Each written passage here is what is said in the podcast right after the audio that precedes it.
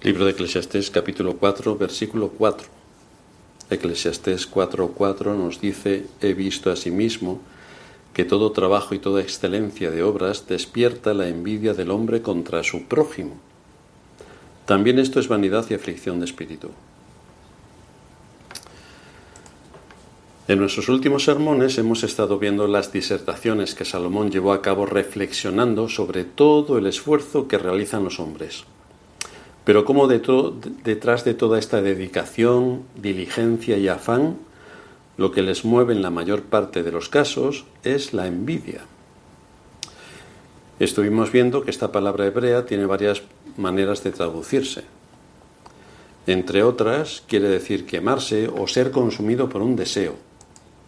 Con lo cual, lo que nos indica esta palabra es eh, una pasión ardiente por algo, una pasión que condiciona las emociones de una persona y lo presiona para hacer algo en contra de sus semejantes. Y Salomón nos dice que esto fue lo que él vio entre los hombres, rivalidad y ambición. Esto dista bastante del buenismo y de que todo el mundo es bueno y de que el hombre es bueno y todas estas cosas que nos traen con la matraca en nuestros días. La escritura es bastante cruda en este aspecto y define con precisión lo que es el ser humano. Así que lo que nos muestra la escritura es que estas características este propósito, las envidias, los celos, la rivalidad, es lo que motiva al hombre que vive sin Dios y sin esperanza en este mundo. Esto es lo que le da aliciente, esta es su gasolina, esto es lo que le ayuda a luchar cada día por sus objetivos.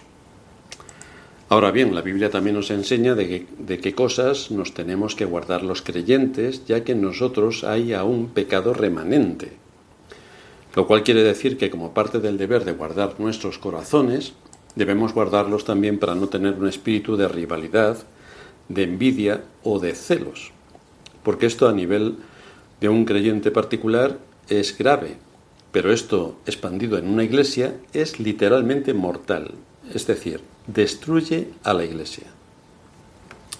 Por esta razón y debido a la importancia de este tema en la vida del creyente, y ya que es lo que nos ocupa en nuestros estudios consecutivos sobre el libro de Eclesiastés, vamos a detenernos en este versículo para estudiar este pecado de la rivalidad en el corazón humano, la rivalidad.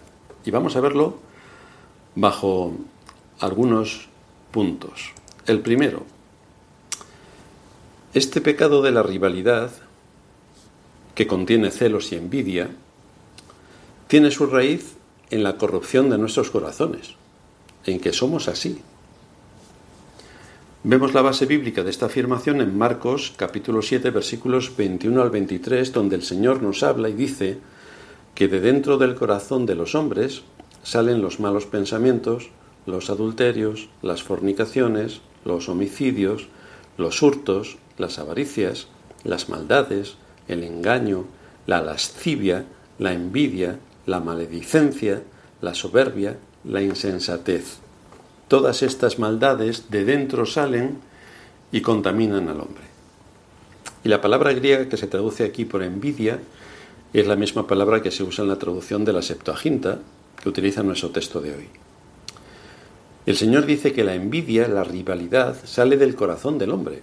Allí es donde anida, allí es donde se alimenta, allí es donde crece y allí es donde se fortalece. Y es precisamente allí donde hay que acabar con ella. El apóstol Pablo, cuando escribe la carta a los romanos, en el capítulo primero, versículos 28 y 29, nos dice que como ellos no aprobaron tener en cuenta a Dios, Dios entonces lo entregó, los entregó a una mente reprobada para hacer cosas que no convienen, estando atestados de toda injusticia, fornicación, perversidad, avaricia, maldad, llenos de envidia, homicidios, contiendas, engaños y malignidades. Y es interesante notar que después de la envidia se mencionan homicidio, contiendas y malignidades, que también se traduce por chismes. En nuestra sociedad no se le da mucha importancia a los chismes, pero la Biblia sí que lo hace. Este asunto es enormemente grave si ocurre en una iglesia, porque entonces genera todo lo contrario a lo que Dios ha establecido en el contexto de su pueblo. También el envidioso puede llegar hasta el punto de matar con tal de obtener su objeto codiciado. Por lo general se mete en pleitos con aquel a quien envidia y sobre todo le encanta hablar mal de los demás, especialmente de aquellos que tienen más que él o han logrado más cosas que él. Por lo tanto, el envidioso casi siempre es un chismoso. El apóstol Pablo, cuando le escribe a los Gálatas en el capítulo 5, a partir del versículo 19, dice que manifiestas son las obras de la carne, que son adulterio, fornicación, inmundicia, lascivia, idolatría, hechicerías, enemistades, pleitos, celos, iras, contiendas, disensiones, herejías, envidias, homicidios, borracheras, orgías y cosas semejantes a estas, acerca de las cuales os amonesto, como ya os lo he dicho antes, que los que practican tales cosas no heredarán el reino de Dios. Así que si lo que a alguien le motiva es la envidia y la rivalidad, para ser más que su prójimo, la competitividad que se llama hoy para maquillarlo un poco, si lo que a alguien le motiva en esta vida es la rivalidad, entonces puede tener la absoluta seguridad de que no heredará el reino de los cielos. Esto es bastante tajante. El creyente no debe estar dominado por estas cosas. Eso no quiere decir que no tenga esos deseos, pero sí que sabrá someterlos con la ayuda de los medios de gracia, que son los que va a usar el Espíritu Santo para combatirlos. Así que hay que tener cuidado con entrar en rivalidades y en envidias con otras personas para superar a esas personas y quedarnos nosotros por encima, porque eso es una obra de la carne. El Señor ya nos ha dicho que es del corazón corrupto del hombre de donde salen estos pecados de la envidia, de los celos y de la rivalidad. Pero en el caso de los impíos, ellos están esclavizados, son esclavos de, estas, de estos pecados. Sin embargo, la Escritura nos lo muestra para que nosotros nos alejemos de estos pecados, al menos que los tengamos identificados y que no nos engañen para caer en ellos. En segundo lugar, este espíritu de rivalidad y envidia puede ser uno de los pecados remanentes en el creyente, así que tenemos que trabajar por mortificarlo. Y además, esto nos va a durar toda la vida. Toda la vida tenemos que estar luchando contra esto. Desde luego este pecado ya no domina las motivaciones del creyente, porque sabemos para quién trabajamos y qué es lo que hacemos en este mundo y cuál es nuestro objetivo y qué es lo que esperamos. Pero sí que es una realidad consistente si no se mortifica, porque si esto no se somete, se fortalece y entonces influencia en todos los ámbitos en los que nos desenvolvemos para traer mucho mal a nuestro alrededor especialmente si estamos integrados en la Iglesia, como es nuestro deber, pues esto va a traer mucho mal en la Iglesia. Por eso el apóstol Pedro en su, en su primera carta, capítulo 2, dice, desechando pues toda malicia, todo engaño, hipocresía, envidia y todas las detracciones, es decir, a, mal, a hablar mal del prójimo, desead como niños recién nacidos la leche espiritual no adulterada, para que por ella crezcáis para salvación. Así que aquí se nos da un empuje bastante importante para poner en nuestra mente las metas por las que debemos luchar y hacia dónde debemos ir. El apóstol Pablo, escribiéndole a Tito en el capítulo 3, versículo 3, dice que nosotros también éramos en otro tiempo insensatos. Vaya, nosotros éramos en otro tiempo insensatos, rebeldes, extraviados, esclavos de concupiscencias y deleites diversos. Concupiscencias son deseos, deseos y deleites diversos, viviendo en malicia y envidia, rivalizando, aborrecibles y aborreciéndonos unos a otros. Este era nuestro contexto, este era el fruto de nuestro corazón, esto es en lo que estábamos inmersos antes de haber conocido el Evangelio. Por lo tanto, cualquier persona que no ha conocido el Evangelio por muy buena persona que aparezca, está dentro de esta categoría que está aquí enunciando el apóstol Pablo.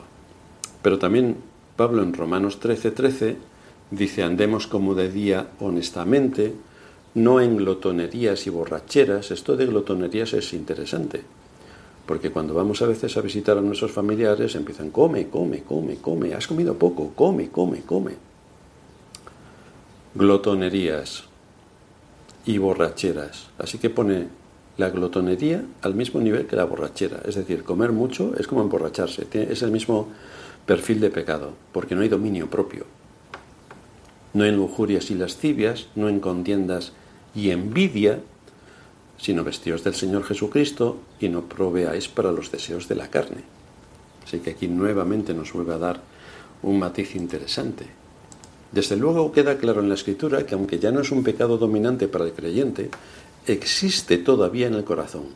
Existe, está ahí agazapado. El hecho de que haya perdido su poder totalitario no quiere decir que no podemos caer en este pecado. Porque si no atendemos bien a nuestro corazón para someter este pecado, entonces vamos a tener un problema, porque rápidamente quiero ocupar su posición.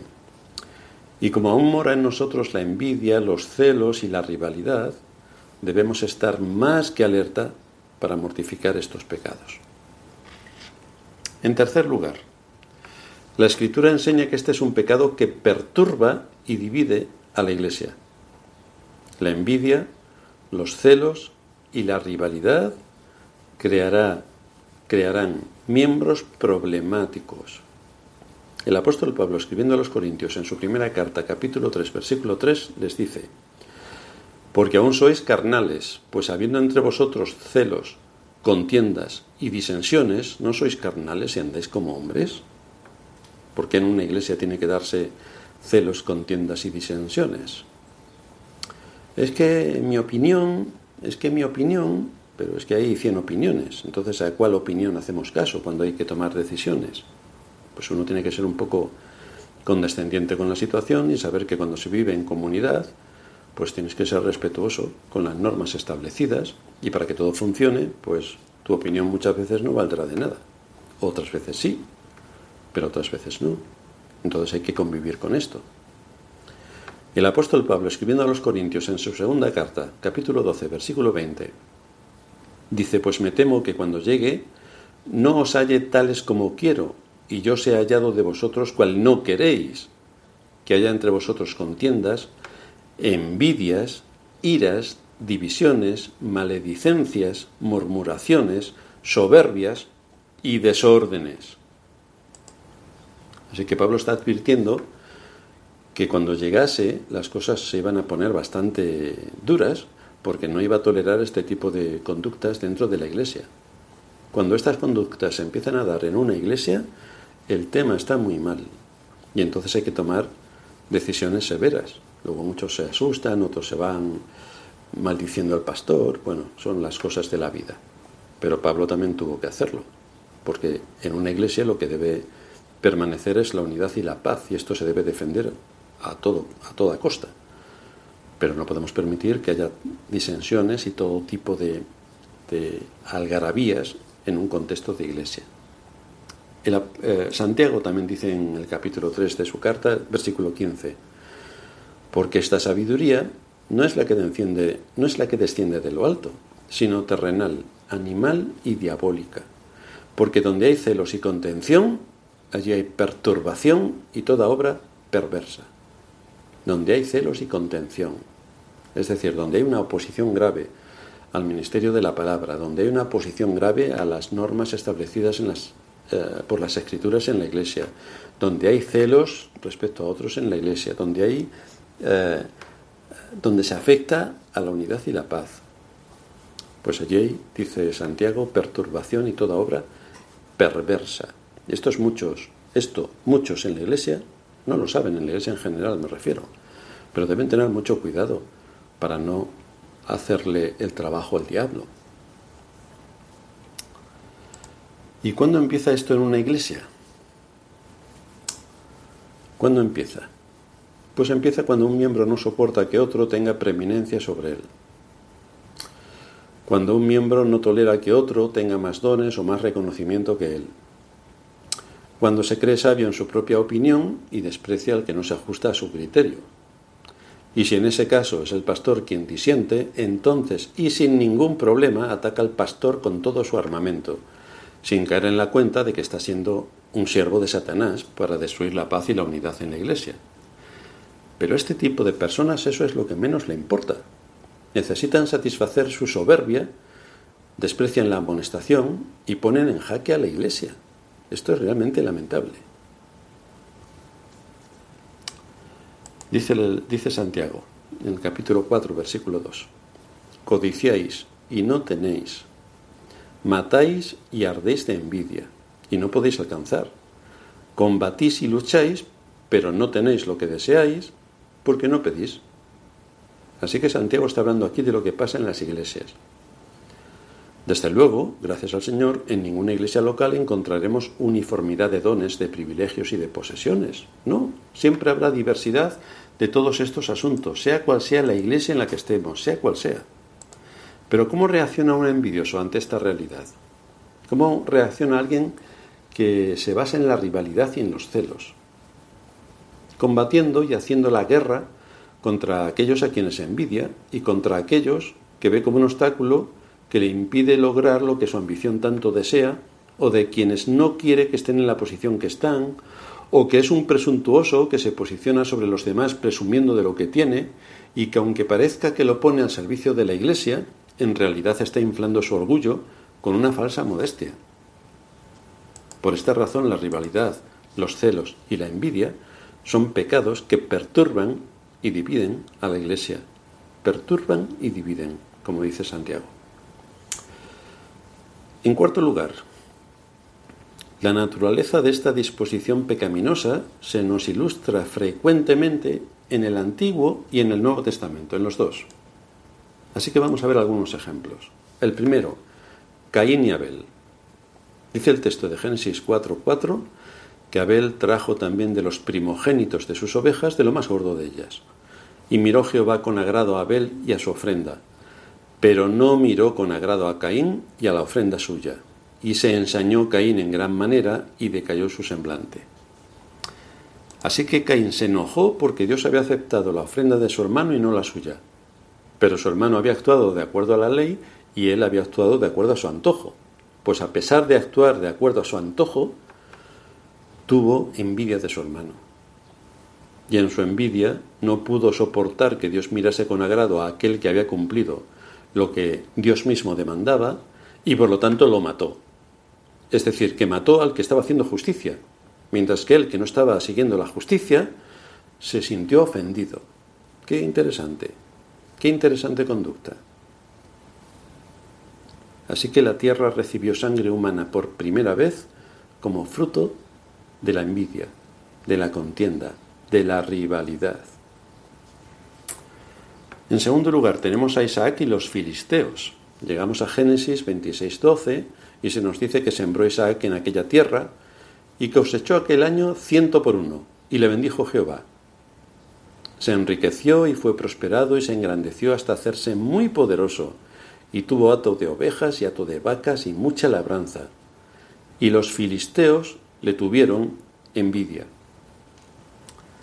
Aquí se muestra cómo brota de forma natural la envidia los celos y la rivalidad en el corazón del hombre, de forma natural. No hace falta gran cosa, sino que alguien prospere y todos los de su alrededor lo envidian. Y entonces empieza a generarse un clima de tensión, porque los otros quieren tener lo que tiene el que ha prosperado.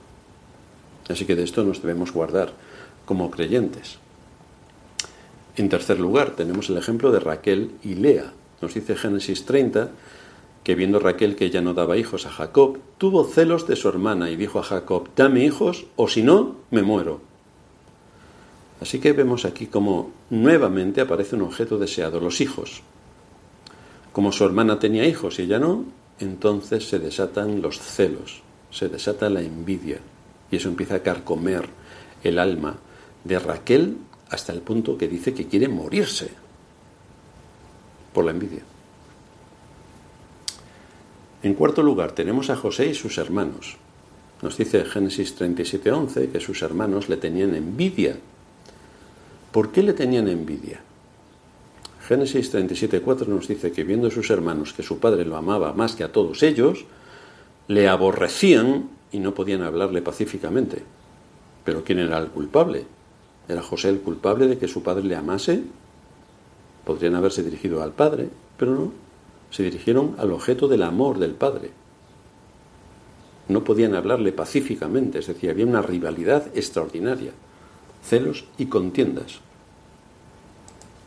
Esto nos enseña que la envidia es un pecado que no solo amarga al que lo tiene, sino que le lleva a hacer algo dañino para todos sus semejantes. El siguiente caso son los hijos de Coré, que está en número 16. Y ahí encontramos la rebelión de los hijos de Coré contra Moisés y contra Aarón. Ellos querían el puesto más alto en el sacerdocio, querían la posición de Aarón, y en el Salmo 106, versículo 16, se hace mención de esto. Y allí se dice, cuando en el campamento tuvieron envidia de Moisés y de Aarón, el santo del Señor. Así que el mismo pueblo de Israel tenía envidia de Moisés y de Aarón. Y entonces vino una tremenda venganza por parte del Señor para poner cada cosa en su sitio. Otro caso más tenemos con Saúl y David. Os acordaréis de las canciones que cantaban las mujeres cuando venían de las batallas. Saúl mató a sus miles y David a sus diez miles. Bueno, pues esto encendió la ira de Saúl contra David. Pero claro, Saúl, podrías haber matado tú a cien mil. Y así no tendrías envidia. Pero no, no. El hecho de que aquellas mujeres cantaron las victorias de David por encima de las victorias de Saúl, que eso lo tendría que pensar Saúl un poco, es lo que produjo la envidia. Y después de esto procuró matarle durante toda su vida, durante toda su vida. Fue la envidia la que instigó la persecución permanente contra David. Pero también encontramos esto en el Nuevo Testamento. En Hechos 5:17 se nos dice que levantándose el sumo sacerdote y todos los que estaban con él, esto es, la secta de los saduceos, se llenaron de celos y echaron mano a los apóstoles y los pusieron en la cárcel pública. Pero bueno, ¿qué habían hecho los apóstoles para merecer ser puestos en la cárcel? ¿Qué habían hecho? Pues es que consiguieron lo que estos hombres sectarios no habían podido conseguir. Se nos dice en el versículo 14 de este capítulo 5 de Hechos que los que creían en el Señor aumentaban más, gran número así de hombres como de mujeres tanto que sacaban los, enfermos a las calles y los ponían en camas y lechos para que al pasar Pedro, a lo menos su sombra cayese sobre alguno de ellos. Y aun de las ciudades vecinas, muchos venían a Jerusalén trayendo enfermos y atormentados de espíritus inmundos, y todos eran sanados. Así que aquí tenemos al sumo sacerdote y a la secta de los saduceos, que en vez de unirse al pueblo, perdón, en vez de unirse al pueblo en esta gran bendición, se llenaron de celos y los encarcelaron. No quisieron compartir esta alegría, ver sanar a los enfermos, no. Se llenaron de celos y los encarcelaron. También aparece otro texto en Hechos 13:44. En el siguiente día de reposo se juntó casi toda la ciudad para oír la palabra de Dios. Pero viendo los judíos la muchedumbre, se llenaron de celos y rebatían lo que Pablo decía, contradiciendo y blasfemando. Así que aquí tenemos a otros que en vez de aceptar con buena disposición el mensaje de la palabra, se llenan de celos y arremeten contra Pablo y blasfeman. Esto estaba penado con la, con la pena capital, la pena de muerte por apedreamiento pues se atreven a esto, sin problemas. Por último, en Marcos 15:10 se nos da la razón por la que los principales sacerdotes entregaron al Señor. Nos dice el texto, porque sabía Pilato que los principales sacerdotes le habían entregado por envidia. Por envidia le entregaron, por celos, por rivalidad. Este hace mejores obras que nosotros atrae a más gente que nosotros, convoca grandes multitudes, cosas que nosotros no podemos hacer, tiene éxito. Todos estos ejemplos nos ilustran sobre la naturaleza de esta disposición pecaminosa que necesita muy poco para incendiar el corazón. En quinto lugar y último, muchas cosas aparentemente buenas se pueden hacer por envidia. Pablo identificó a personas haciendo algo tan honorable como la predicación del Evangelio por envidia. Nos dice en Filipenses 1.15, algunos a la verdad predican a Cristo aún por envidia y rivalidad. Al tener envidia de Pablo se disponían a predicar a Cristo por el impacto social que esto suponía, como estaba de moda, pero su motivación era incorrecta. De hecho, el trabajo del que Salomón habla aquí en nuestro versículo es un trabajo bueno en sí, pero lo que lo tiñe de malo es la motivación.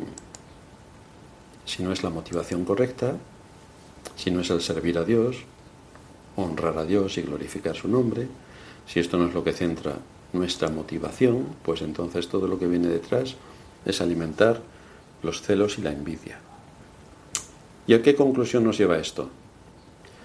Después de ver lo que Salomón observó en los hombres y lo que encontramos en cuanto a este pecado en el resto de las escrituras, que es bastante, debemos hacernos algunas preguntas para saber cómo responde nuestro corazón, cómo está. Así que cuando veo que algún hermano está prosperando económicamente, ¿me alegro con él o me lleno de amargura? Porque ya sabéis que el Dios de la providencia hace su voluntad en los cielos y en la tierra, y por supuesto a unos les da y a otros les quita, según su voluntad. Posiblemente tú hayas trabajado mucho más que, ese hermano que ha prosperado, te hayas esforzado mucho más, hayas sufrido mucho más, y el Señor prospera a ese otro hermano y no a ti. ¿Cómo, cómo se siente tu corazón? ¿Cómo lo percibe? O cuando ves que tu hermano tiene dos casas y la que tú tienes es de alquiler y apenas llegas a final de mes. ¿Qué produce en tu corazón? O cuando esperas que los demás te alaben, que te atiendan y que te hagan todo tipo de eh, atenciones para que te sientas bien. Y si no lo hacen, precisamente esto es lo que cada uno de nosotros debería hacer, ejerciendo su responsabilidad donde Dios nos ha puesto. Somos cada uno de nosotros los que tenemos que poner nuestras capacidades a trabajar buscando el bien y la prosperidad tanto de nuestros familiares como de los nuestros en la iglesia. Buscar el bien. Y Pablo se despide en Colosenses 3:23, en este contexto, diciendo que todo lo que hagáis, hacedlo de corazón como para el Señor y no para los hombres, sabiendo que del Señor recibiréis la recompensa de la herencia, porque a Cristo el Señor servís. ¿Cuál es nuestra motivación? los celos, la rivalidad y las contiendas, o estar tranquilos sabiendo que estamos sirviendo al Señor cuando hacemos aquello que en conciencia y con convicción profunda por la enseñanza que hemos recibido de las Escrituras, lo hacemos para honrar al Señor en aquello donde nos ha puesto como mayordomos suyos, en aquello en lo que gobernamos como administradores suyos. Con eso vamos a evitar que la rivalidad, las contiendas, los celos y las envidias nos dominen y estaremos centrados en cómo podemos unirnos al pueblo de Dios y servir al pueblo de Dios desde el pueblo de Dios, honrando el nombre de Dios. Esto es lo que Salomón tiene hoy que decirnos. Vamos a terminar en oración. Gracias te damos, Señor, por darnos tu palabra y por poder seguir identificando allí nuestros grandes pecados, los pecados que de una u otra forma dominan al ser humano y cómo aquellos que viven sin ti están esclavizados a la corrupción de su corazón, pero como tenemos aquí la respuesta a todas nuestras necesidades y como tú abres tu palabra para identificar aquellos pecados de los que tenemos que huir, de los que tenemos que someter y de los que tenemos que, alejarnos, alejarlos lo más posible de nosotros. Así que te suplicamos que nos ayudes a cumplir con este propósito, ya que podamos tener la motivación correcta, que es la de servirte a ti y tener en nuestra mente, en nuestro corazón, todo lo que supone el bien de tu obra en este mundo y el bien de tu pueblo. Guíanos en todo esto en Cristo Jesús, te lo pedimos. Amén.